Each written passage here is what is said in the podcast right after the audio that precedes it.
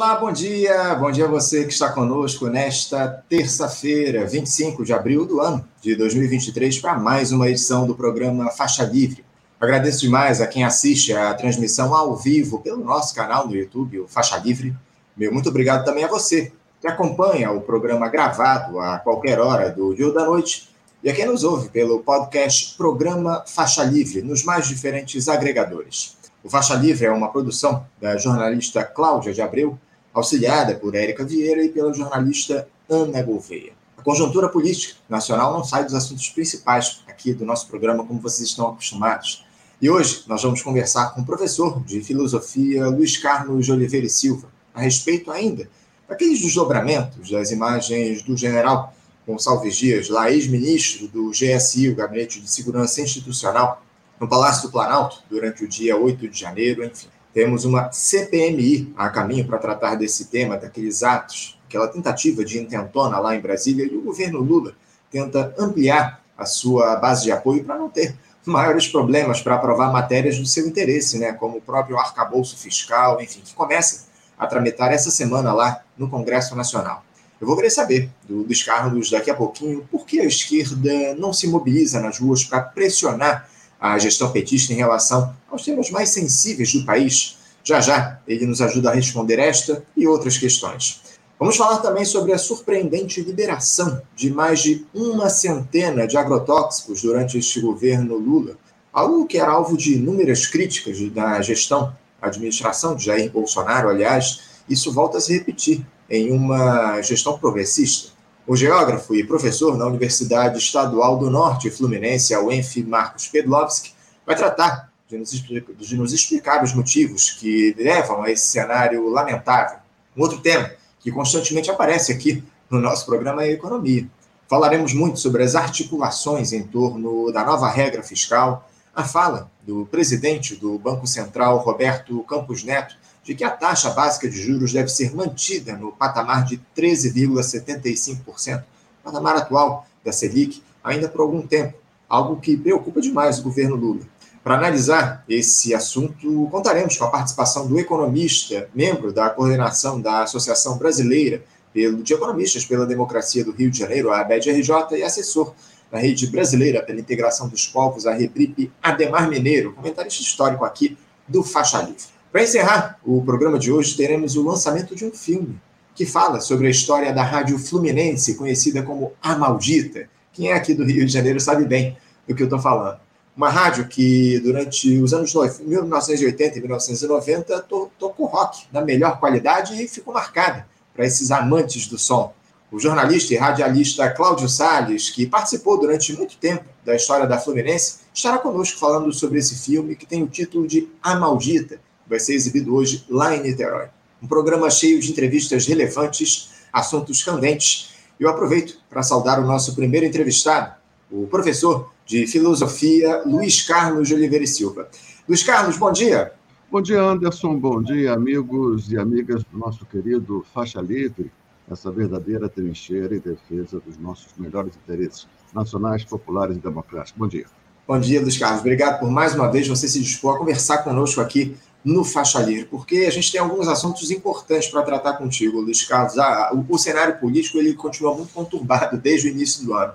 Temos aí mas essa polêmica envolvendo os militares no nosso país, ainda relativa àquele fatídico 8 de janeiro, um gabinete de segurança institucional do governo Lula no centro das discussões. O então ministro, o general Gonçalves Dias, se vê em meio a essas suspeitas de não ter atuado para conter a depredação lá do Palácio do Planalto, na ocasião, a partir de imagens que foram reveladas na última semana pela CNN Brasil.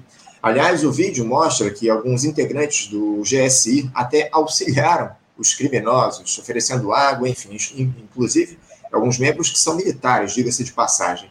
Tá claro, o Luiz, o Luiz Carlos, que há muito fio solto nesse episódio. E eu queria começar te pedindo uma análise de como é que você vê a responsabilidade do general Gonçalves Dias naquele episódio.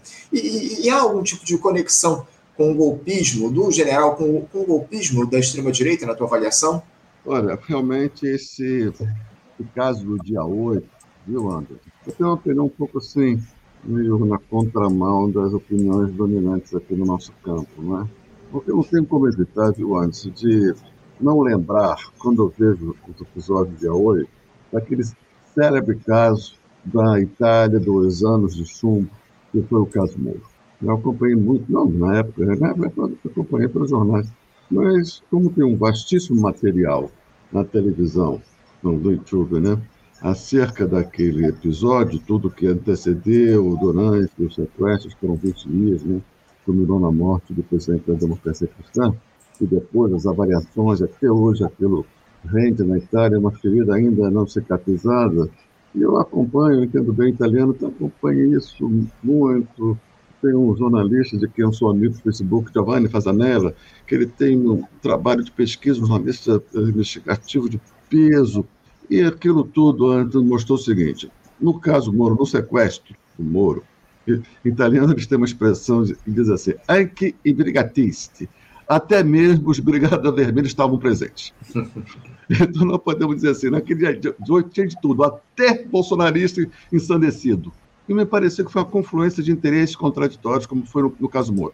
Porque o, o Moro, o Moro lá, o italiano Aldo Moro, o segundo Moro, esse, pelo amor de Deus, né? Deus nos perdoe. Né? Caramba, que figura nefasta, né, Anderson? Ele acumula uma quantidade de maus predicados impressionante, esse Aldo, esse é nosso Moro. É, é, muito bem. Mas voltando lá na Itália, rapidamente, viu, amigas e amigos? É o seguinte: o, o Aldo Moro estava às vésperas de celebrar, faltavam semanas, um acordo com Enrico Berlinguer, o presidente do partido, não, o presidente do Partido Comunista Italiano, formando uma coisa inédita na Itália, que seria um governo de coalização entre a democracia cristã e, e o, e o PCI, né, o, o, Partido Comunista Italiano, uhum. o que daria acesso ao, aos comunistas à, à, à, OTAN, aos segredos da OTAN. Né? Então não interessava a CIA nem a KGB a celebração desse acordo. Não celebrava, não interessava a KGB, a Rússia, a União Soviética, por quê? Porque daria um poder ao partido italiano, que era o partido que se confrontava, o único partido importante da Itália, na Europa, que se confrontava com a União Soviética. Não interessava a CIA, não, se inter... não interessava a KGB. E talvez muitos é, avaliadores desse caso do Aldo Moro, do sequestro do Moro, entendem que aquilo foi uma ação que, se não estava diretamente combinada, foi favorecida por essas duas forças que estavam ocultas. Então tinha de tudo, até brigadista vermelho naquele ano. Me parece que algo semelhante acontece aqui. Hum. Né? O que explica a facilidade com que os invasores, os vândalos, entraram nos, nos prédios. Né? Porque, veja só, o prédio, da, a, a segurança do prédio do STF e do Congresso não depende do governo, do Executivo. A do Palácio Planalto, sim, mas quem estava sob a responsabilidade de defender o Palácio Planalto eram os bolsonaristas que dominavam ainda a, a, o GSI. Isso. Então, me parece o seguinte, que interessava os bolsonaristas, que estavam aquele bando de ensandecidos que eu chamo de oligofrenizados. foram oligofrenizados por essa ideologia de extrema-direita que dizia o seguinte, tomar o poder é sentar na cadeira do rei. Essas coisas geralmente acreditaram isso como se fosse uma brincadeira de criança, de pique. Se você senta, você nomeia. Aquela cadeira é a cadeira do rei. Quem sentar ali vira rei. Então, quem tomar o poder, tomou o prédio. Eles acreditavam nisso porque eles foram oligofrenizados por essa força. Então, eles foram sinceros na sua ingenuidade, mas foram claramente instrumentalizados. Seja pelos bolsonaristas, que achavam, criando o caos, o Lula seria obrigado a chamar o exército, LDO, uhum. e por força que me parece, tipo Aldo Moro, deixa esses sujeitos ir em frente, que o principal prejudicado vai ser o Bolsonaro. Sim. E nessa prejudicar o Bolsonaro, tinham duas forças interessadas aí, a meu ver. Uma extrema-direita, não bolsonarista, isso ficou, a meu ver, claro naquela declaração à nação feita por o Mourão no dia 20 de dezembro, ele como presidente, lembra? Sim, claro. O, o, o Bolsonaro já tinha fugido dos Estados Unidos ele faz uhum. uma declaração claramente anti-bolsonarista. Diz assim, esse sujeito é o responsável e a extrema-direita não pode estar sob a liderança desse cara. Eu acho que é um conjunto de forças na extrema-direita querendo se livrar do Bolsonaro, porque reconhece o Bolsonaro uma força porra louca. Uhum. É? Então, acho que essas forças também atuaram no sentido de facilitar, porque sabendo que aquela massa, aquele vou usar uma expressão, me perdoe, aquele gado iria pisotear o próprio tocador de, de, de berrante. Sim. Não é? O Bolsonaro. Diga, Anderson. Luiz, a minha dúvida é a seguinte: é, por que, que o próprio Gonçalves Dias, o, o, governo, quando assumiu, não fez uma limpa nesse, nesse GSI, Luiz Carlos, exonerando aqueles militares mais bolsonaristas? Porque nem né, durante a transição de governo houve uma atuação em relação à, à questão da segurança, enfim. É, é, a, a, dúvida que fica é essa: por que, que o governo não fez um pente fino lá durante a transição? Para promover as mudanças necessárias logo de cara, assim que assumisse no gabinete de segurança institucional? Por que, que deixou esses bolsonaristas lá em cargos do GSI? É uma pergunta que nós temos, nós, né, as pessoas que olham para a política com, em busca de bom senso, de uma mínima racionalidade, não conseguem responder, porque era evidentemente que havia parece que 800 militares no gabinete que atuam no Palácio Planalto né, naqueles oito primeiros dias de óbvia instabilidade, por que, que manteve? Ao colocar o Gonçalves Dias, né, que gorjeia aqui, mas não gorjeia lá, né, o nosso, ele parece que a maior qualidade dele, a maior virtude dele, a que se destaca mais é ser gente boa. Sim. Mas não basta, né, Anderson? Sobretudo ali. Então, ou ele traiu Lula ou ele foi competente. Eu acho que é mais provável que ele tenha sido competente. Né? Porque Sim, é, é né? me parece isso. Né? Então, o Lula acho que não teve, fez uma avaliação, não dá para é, desmontar de imediato o GSI, eu vou aos poucos, já, parece que ele já tinha se livrado de 35%, mas não era o suficiente para controlar aquela máquina, e ficou claro ali, ele como um pateta, né? e os, os demais, os, os militares bolsonaristas, fazendo uma espécie assim, de guia, né? uma visita guiada né? para os bolsonaristas. Né? Então, realmente, foi uma coisa lamentável. Então, eu acho que esse caso aí, mas eu acho que o governo vai sair bem disso. Acho que essa CPI, é, que a oposição bradava, né? eu acho que era mais aquela história do cachorro que corre atrás do carro. Só funciona se o carro seguir em frente. Se o carro parar, o que o cachorro vai fazer? Vai morder os pneus? Só que no caso da CPI, o carro parou e agora eu acho que a oposição extrema-direita tem mais a perder do que a ganhar com a CPI.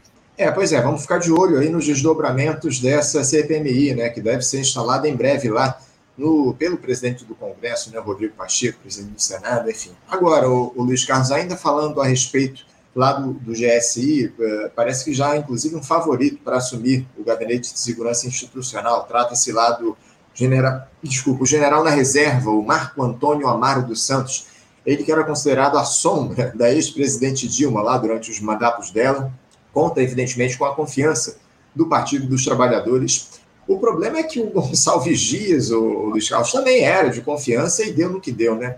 Uh, Luiz Carlos, você acha que o governo acerta ao repetir esse receituário e insistir em um militar à frente do Gabinete de Segurança Institucional? Não deveria ser a hora de fazer uma mudança na estrutura do GSI, inclusive trazendo um civil para comandar a pasta? Acho que isso não, não, não, diz respeito ao estilo de governo do Lula, né? que é um sujeito que aposta muito, não sem razão, na sua habilidade né? de ir levando as coisas sem acirrar conflitos, pelo contrário. Né? E eu acho que eles querem com isso, um, não peitar os militares, porque manteria, ao peitar os militares, assim, quase que desmoralizando, acabaria fortalecendo, porque eles têm muito espírito de corpo, né? uma unificação do, do, das Forças Armadas em torno do, da liderança bolsonarista. Então, acho que, de certa maneira, o Lula acerta nessa lógica dele, né? de ir cooptando, porque os militares, ao meu ver, o, Anderson, já falei aqui no Faixa, vou repetir rapidamente, os, acho que o, o, projeto dos militares é distinto do projeto dos bolsonaristas. Sim. Está no campo da extrema-direita. Então, na extrema-direita tem o bolsonarismo, tem os militares com seu projeto, bolsonarista projeto, e uma parte que agora tenta se recompor de extrema-direita, mas pela institucionalidade em torno dessas novas figuras que surgiram, do governador de São Paulo, do governador de Minas, do governador do Rio. Não é? Então, teriam-se três forças, três tendências internas na, na extrema-direita bolsonarista, os militares e essa nova extrema-direita que busca uma liderança alternativa a Bolsonaro, que, ao meu ver, também esteve lá no, golpe, no dia 8, trabalhando em favor da desmoralização do Bolsonaro. Essa é a minha tese, tendo em vista lá do caso Moura. Muito bem. Então, os militares, eles têm um projeto, meu ver, que não é exatamente de tomar o poder pela via da insurreição extralegal, como é o bolsonarismo, e sim manter projetos militares, manter a, a nação sob tutela, de tal maneira que os seus interesses de casta burocrática sejam preservados e de tal maneira que permaneça o, o debate político-ideológico, de certa maneira, contido por essa tutela. Acho que esse é o projeto deles. Né? E eles têm, assim, uma, vamos dizer assim, eles são cooptáveis, em certa medida, na medida se seu governo acena com verbas, com, é, para a Marinha a questão do submarino nuclear, para o Norte a questão dos caças, para o Exército, não é? o poder, o governo tem um poder de sedução, não é? e eu acho que isso que o Lula vai fazer, porque não é da índole, né? da personalidade do Lula, comprar brigas, não é? que ele não possa ser beneficiado imediatamente dessa briga. Então, o Lula é, é um compositor nesse sentido que compõe, né? E ele vai manter os militares nessa banho-maria, me parece que sim. É, sem dúvida, sem dúvida, o Lula é um, um conciliador. Ficou marcada a história dele justamente por essa característica. Não por acaso ele foi eleito aí nessa, nessa grande aliança que se formou para disputar a presidência da República no ano passado. Agora, o, o Luiz Carlos, eu, eu sinceramente tenho lá minhas dúvidas a respeito do que deve ser feito em relação não só o GSI, né, mas acima de tudo a, a, as próprias Forças Armadas, né, porque eu não vejo nenhuma uma alternativa senão o Lula promover mudanças profundas no alto comando das Forças Armadas, né, enviando lá uns 100 números militares para a reserva. Uh, eu queria que você falasse um pouco mais a respeito disso. Uh, além da gente, evidentemente, precisar de produzir mudanças nas Forças Armadas, é fundamental que haja, Luiz Carlos, a discussão a respeito de uma revisão na doutrina dos militares aqui, doutrina de formação dos militares do nosso país. Eu queria que você falasse sobre isso. Se você coloca o Lula como conciliador, e eu, evidentemente, concordo com a tua avaliação. Agora, uh, se o Lula não fizer mudanças profundas nas Forças Armadas, você acha que ele consegue levar o governo até o final conciliando com esse pessoal? É, aí você tocou no centro, meu ver. Tanto mais importante do que o comando, é a mudança na formação dos militares, né, que é escandalosa essa formação. O nosso o exército está dominado ideologicamente por uma potência estrangeira. Né, já faz tempo. Né, nosso, o exército, historicamente, composto né, na sua base né, por pessoas vindas das classes médias pobres e do povo pobre, né, e sempre teve, de certa maneira, um compromisso, ainda que etéreo, mal formulado, com a nação e com seu projeto de soberania. Hoje não, é uma força de intervenção, é, tutelada pela força hegemônica imperialista do continente. Uhum. Isso atravessa a formação dos militares. É? Parece que a Dilma tentou mexer nisso, alguns historiadores, aí, analistas, é, compreendem que foi aí que houve uma indisposição e que organizou os militares contra ela mais do que a tal Comissão da Verdade. Né? Então, nós temos essas duas coisas. A Comissão da Verdade, os militares têm que ser não responsabilizados juridicamente, porque talvez isso não seja nem o caso. Não é? O negócio da dinastia maluca que, que nos empurraram o goela abaixo, mas isso tem que ficar a participação dos militares nos crimes cometidos na ditadura. Tem que, cara, nós temos que colocar a limpo isso, e, sobretudo, na formação dos militares. Nós temos que ter uma, uma formação, uma, é, uma doutrina que forme os militares tal maneira que eles não sejam inimigos do povo como são hoje, e sim defensores da nossa soberania e da nossa independência. Então, isso tem que ser feito. Porque enquanto isso não for feito, nós teremos sempre essa espada maldita de Damocles sobre a nossa, a, a, nossa cabeça da nossa democracia. Se o Lula vai fazer isso, eu não sei, né, porque o Lula tem essa característica. Mas se ele não fizer, vai ser mais um passivo na conta do nosso companheiro. É, é, é muito complicado. O próprio Demian Cunha, nosso, nosso ouvinte, ele diz aqui, nosso espectador. Curioso é que desde, que desde os críticos radicais aos apoiadores do governo, todos defendem uma doutrina militar para as Forças Armadas, mas o tema é bloqueado pelo governo. Essa é a questão, né, Demian? O, o, Lula, de alguma forma, tenta aí conciliar com os militares, enfim, mas a gente tem lá nossas dúvidas a respeito da efetividade dessa, dessa tentativa do Lula de manter esse clima ameno, digamos assim, com os militares. A situação só vem ficando cada vez mais difícil. Se o Lula não tomar uma iniciativa efetiva em relação a essa turma, eu tenho lá minhas dúvidas em relação à possibilidade do Lula encerrar essa gestão. Agora, o, o Luiz Carlos, uh, você até já comentou, na verdade, que essa, essa CPI da, da, da, dos atos lá do 8 de janeiro, ela não, não deve produzir lá grandes, grandes problemas para o governo do Partido dos Trabalhadores. Até, o, até porque o PT, o Luiz Carlos, está tá querendo escalar lá a tropa de choque dele para combater os bolsonaristas nessa CPMI, né? Lá, até, até o André Janones, lá, aquele deputado federal que, que é especialista em redes digitais, enfim, vai ser escalado pelo Partido dos Trabalhadores aí, pelo governo, para ficar lá para compor essa CPMI. É, ao que tudo indica, o, a gente vai ter uma, uma disputa de retórica muito forte nessa CPMI. Né? Eu acho que é, é isso que vai, que, que, vai, de alguma forma, valer a pena nessa CPMI, ver essas brigas lá dessa turma, o Luiz Carlos, mas que, infelizmente, não vão produzir nada de efetivo. Até porque, se a gente lembrar do histórico das CPIs aqui no nosso país, a gente teve essa CPI da Covid, sinceramente, Luiz Carlos, eu não, não lembro de nenhum efeito é, que, que, tenha produzido essa CPI da Covid em relação a punições dos envolvidos, enfim. Ao que tu indica, essa CPMI lá dos, dos atos antidemocráticos também vai ser para inglês ver, né? Eu acho que mais do que isso, viu, Anderson? Para inglês ver em sentido de resultado, isso que você está querendo dizer, né? uhum, né? Isso. E eu estou planejando de aprender a curto, basta ver, como você é, notou, os efeitos quase que nulos da CPI da Covid, né? onde veio à tona, vieram à tona não é? aquelas práticas. Né? Havia um projeto naquilo tudo, uhum. na ação do Havia um projeto, não foi é, fruto do acaso ou da incompetência. Havia um projeto que era a imunização de rebanho. E que não, isso implica morte, presidente Bolsonaro. Dane-se, quem vai morrer é velho, e isso é até bom para a Previdência. É um projeto. E não é brasileira da extrema-direita, mundo fora. Muito bem. Então, isso foi denunciado, isso foi exposto, e os, os efeitos práticos, jurídicos, foram muito pequenos. Né? Então, a CPI, ao meu ver, ela, ela é mais um espetáculo, ela serve para desgastar, mais como efeito, e, e tem tudo para que aconteça isso de novo, e de maneira até mais exacerbada. Basta ter em mente que o PT cogita de trazer para, para, para defender suas posições essa figura, que eu não vou nem dizer o nome, que você acabou de dizer, viu, Anderson? Você me perdoe, eu já estou velho o suficiente e já me dou o direito de não dizer certas, não dizer certas coisas, tá? Você é jovem, apesar da careca, você ainda pode, ainda pode dizer isso, tá? Então, agora, agora tem um efeito colateral que acho que as pessoas não estão percebendo. Basta ver a participação dos bolsonaristas nessas últimas sessões, né? aquela do, do Flávio Dino, aquele comportamento, aquele comportamento, aquilo, a meu ver, também tem um método, viu, uhum. viu, André?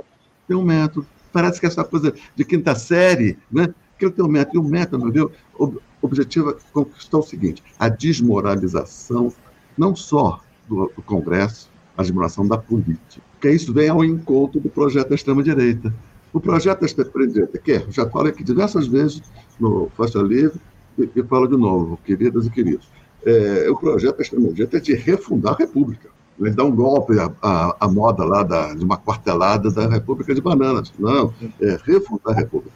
Colocar no lugar desta República, dessa institucionalidade, uma outra né, de caráter totalitário que nos vai fazer achar que, que a ditadura militar foi um, um, um paraíso na Terra. Esse é o projeto deles, aqui e mundo afora.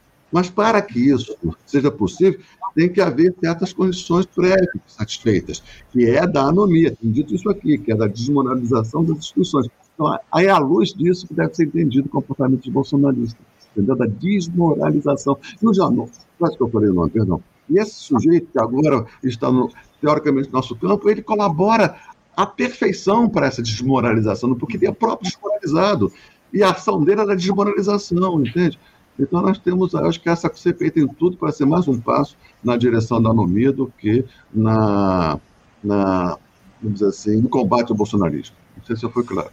Não, foi claríssimo, Luiz. Agora, eu queria te questionar a respeito do seguinte: você acha que esse, esse quadro de desmoralização da atividade política ele se coloca como novos, o modus operandi daqui para frente, Luiz Carlos? Você acha que André e Janones eles vão continuar se reproduzindo ao longo dos próximos tempos a partir da atuação dessa extrema-direita? Como é que você observa isso? Você acha que isso é apenas um momento, daqui a pouco isso tudo deve passar, ou você acredita mesmo que a gente vai, bater essa, esse quadro de, de degradação da política como modus operandi daqui para frente? É, é, é, combater a degradação da política com política degradada, né?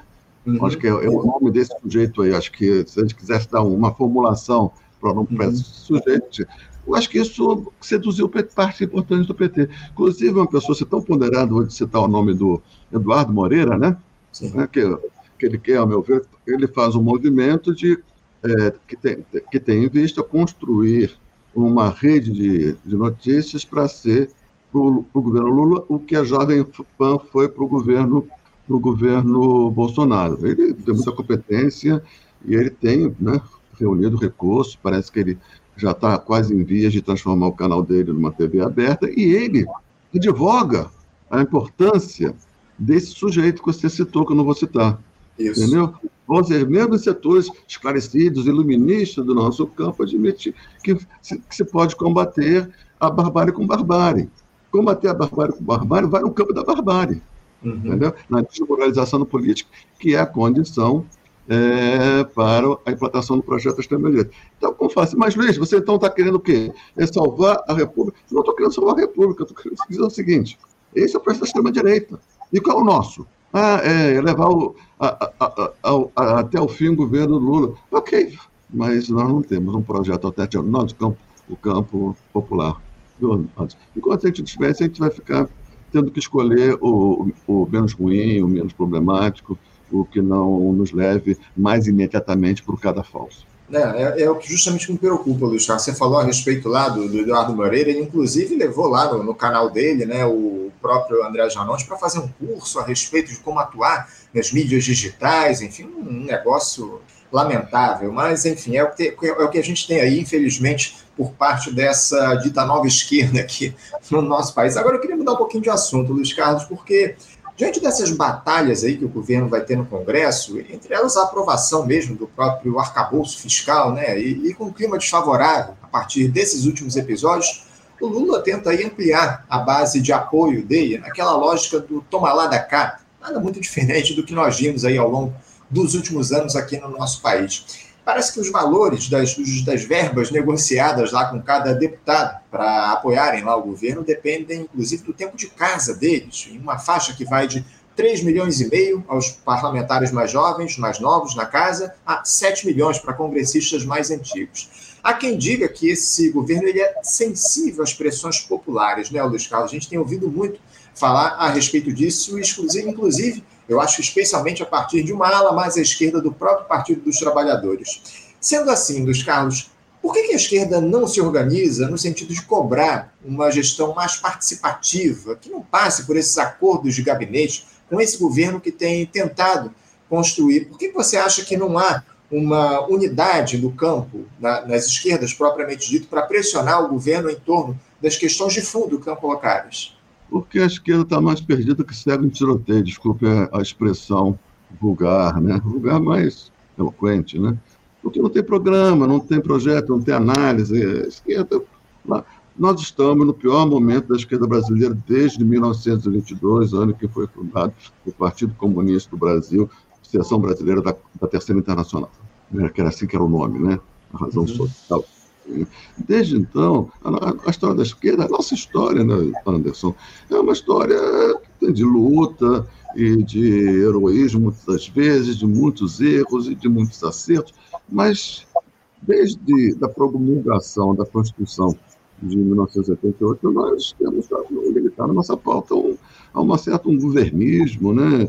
Escaramuças eleitorais, e Caixa 2, e Duda Mendonça, e João Santana, e de composições de toda ordem para mantermos as nossas carreiras parlamentares vivas, e com isso, ao longo dos anos, cada vez mais foi se distanciando, nós não temos projeto. Né? Então, eu falo, por que a esquerda não pressiona? Porque ela não existe, de certa maneira. Com força suficiente para pressionar, entendeu? Então nós precisamos ter isso, cara, resolver esse negócio. Agora, em relação a, a essa, esse, assim chamado arcabouço fiscal, os caras conseguem arranjar cada nome bonito, né, Anderson? No. Bolso fiscal, aquela empulhação, cara, aquela é impressão.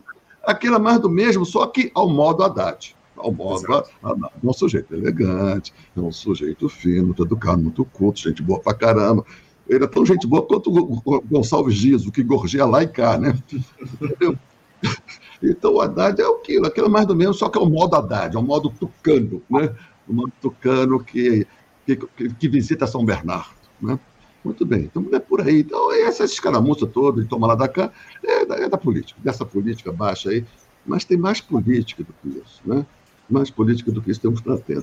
Eu gostaria de falar, viu, eu sei que o, o Camar Mineiro vai falar sobre a economia, eu gostaria de falar, se tivermos tempo ainda, senão fica para a próxima, sobre a viagem de Lula à China.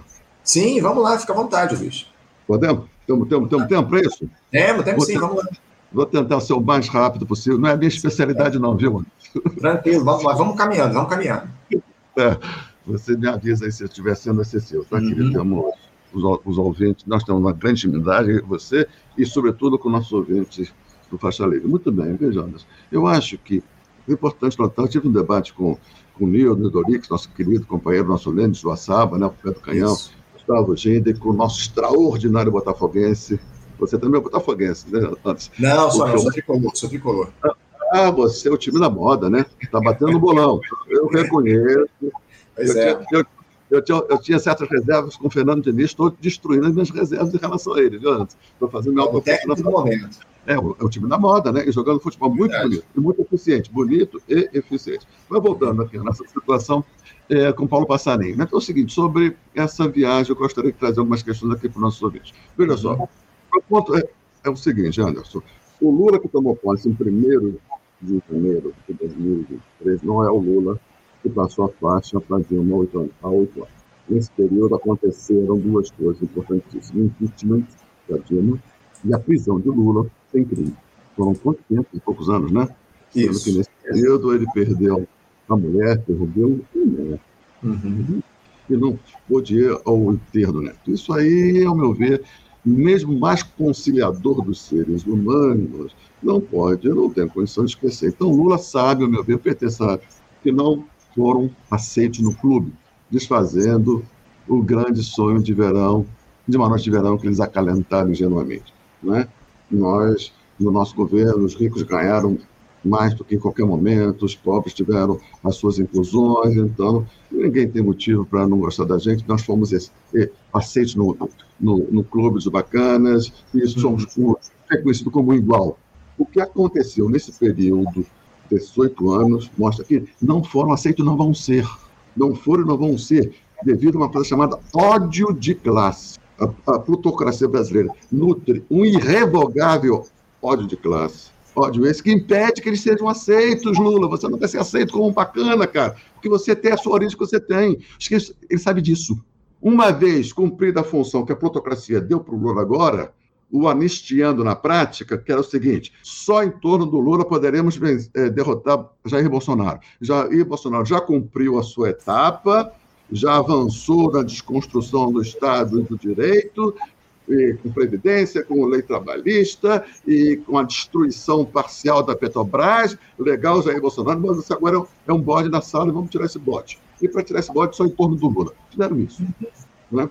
Só em torno do Lula seria possível recompor forças suficientes para derrotar Bolsonaro, que era um intruso. Então, tiraram o intruso. Só que Lula sabe que ele também, de certa maneira, para a plutocracia é um intruso. E a espada de Damocles do impeachment vai estar o tempo todo sobre sua cabeça. Ele sabe disso porque ele vivenciou isso, ele não pode se enganar quanto a isso. Uhum. Né? E para isso ele tem que ter uma economia minimamente andando, respeitando a agenda. Aí tem uma contradição que eu gostaria de trazer, compartilhar com o nosso ouvinte, como eu compartilhei com o Nildo, com o Gustavo e com o Paulo Passarinho. Para ter essa espada de Damocles menos ameaçante, ele precisa da economia minimamente andando. Sim. E não vai ser respeitando estritamente a agenda neoliberal que ele vai fazer isso. Então tem uma contradição. O Lula tem que defender a sua biografia. O Lula tem que defender o seu mandato. E para fazer isso, ele tem que criar uma blindagem, como ele foi blindado no seu primeiro mandato. O que o fez sobreviver a tsunami do mensalão. Ele conseguiu sobreviver a tsunami do mensalão porque ele tinha a economia a seu favor. Uhum. Então, foi por isso que ele sobreviveu. É a economia, né? como diz lá aquele estadunidense, que eu não vou repetir a frase que é muito cretina. Né? Muito bem, ele sabe disso. Com essa guinada, eu chamo essa guinada ao leste, busca criar um mínimo de condições que lhe garanta um mínimo de autonomia frente ao rentismo e frente à potência imperialista. Né? Uhum. Não tanto pelos acordos que ele celebrou lá, também, mas sobretudo pelo que ele disse. Aquilo que ele disse lá não precisava ser dito. Ele poderia celebrar os acordos todos sem dizer o que ele disse. Ao dizer aquilo que ele disse, né, ao politizar o acordo econômico, ele está dizendo o seguinte: olha, eu não vou cair, eu não vou cair como eu caí, como a Dilma caiu. Vamos ter que fazer uma negociação mais complexa, que eu estou tentando me empoderar, inclusive internacionalmente. Né? Eu acho que esse é um aspecto importante que mostra que esse governo Lula está atravessando uma contradição distinta da contradição que o atravessou nos, nos dois primeiros mandatos, o Lula 1 e Lula 2. É isso, e, companheiro. Você, e você vê hoje, ô Luiz Carlos, alguma figura do nosso campo progressista da esquerda que seja capaz de enfrentar esse ódio de classes que está colocado aqui no nosso país, que o Lula já demonstrou que não tem condição nenhuma de ultrapassar, se, se enxerga alguma figura, alguma liderança que seja capaz de liderar um projeto mais à esquerda aqui no nosso país? Eu acho que essa é, é, é a pergunta principal nesse momento, a gente construir uma liderança que seja capaz de enfrentar essa retórica, capaz de mobilizar a população brasileira. Você enxerga a, a alguma liderança surgindo no nosso campo capaz de mobilizar a população e enfrentar esse ódio de classe? Eu diria uma, o nosso querido amigo em comum, Nildo Domingos Orix. Né? Só que o Nildo, a meu ver, padece de um dos vícios da esquerda, que é o doutrinarismo. Uhum. Nildo é um grande né, quadro. Ele, ele inova na esquerda ao trazer de, de volta a questão nacional e popular, mas ele não, ele não consegue, porque ele nem quer uma interlocução com as massas, porque ele não trabalha com a ideia de um programa mínimo, e sim com um programa máximo de ruptura socialista, né? E com esse programa máximo, a gente não vai ter a liderança popular que nós precisamos, né? Então, acho que eu diria o Newton, mas ele não consegue ser isso, porque ele abriu mão do programa mínimo reformista e, ao limitar-se a um programa de ruptura máxima, ele fica, infelizmente, preso nas armadilhas do doutrinarismo, para usar o jargão da esquerda. Né?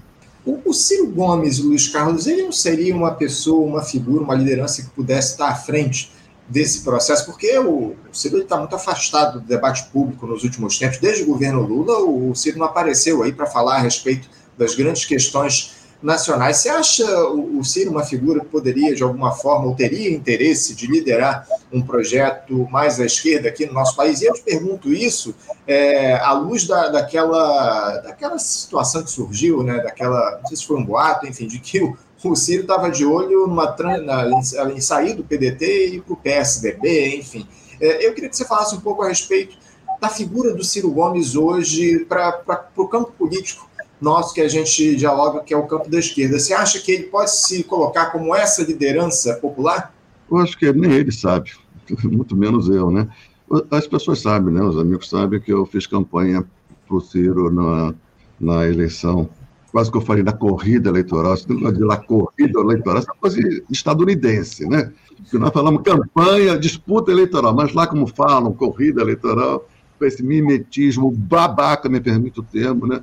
Que, que infesta a nossa mídia, que é falar em inglês, usando palavras em português, fala corrida eleitoral. Quase que eu falei e falei, né? Em 2018 eu apoiei o Ciro, porque o Ciro era o único, infelizmente, que trazia pelo menos um, um conjunto importante de questões de fundo né, à tona, à baila, à discussão. Questões de fundo essas que foram sufocadas pelo pacto de silêncio que se estabeleceu entre tucanos e petistas. Né? Tucanos e petistas disputavam tudo menos um compromisso que eles assumiram de colocar, recalcar debaixo do tapete o debate sobre questões fundamentais, né? que foram o que nos guiou de 54 a 60, 52 a 64. Né? Isso aqui estava presente na literatura, no cinema, na poesia, no teatro, na música popular, na ensaística, na, na academia, na revista Civilização Brasileira. Olha só, Anderson, a revista Civilização Brasileira ela, ela foi feita à imagem da da revista fundada pelo Jean Paul Sartre, da Simone Beauvoir, do Raymond Aron e do Albert Camus, né? A, revista francesa Le Temps Moderne, os tempos modernos, né? E aqui a revista Civilização Brasileira, o Gelson Silveira, né? É, copiou o modelo, né? Quando o Sartre teve aqui, acho que em 62, ele ficou impressionado, viu, antes? Porque a tiragem da nossa era maior do que a Letra Moderna. Era maior. Um país, uma, uma revista escrita em português, que só é lido no Brasil em Portugal.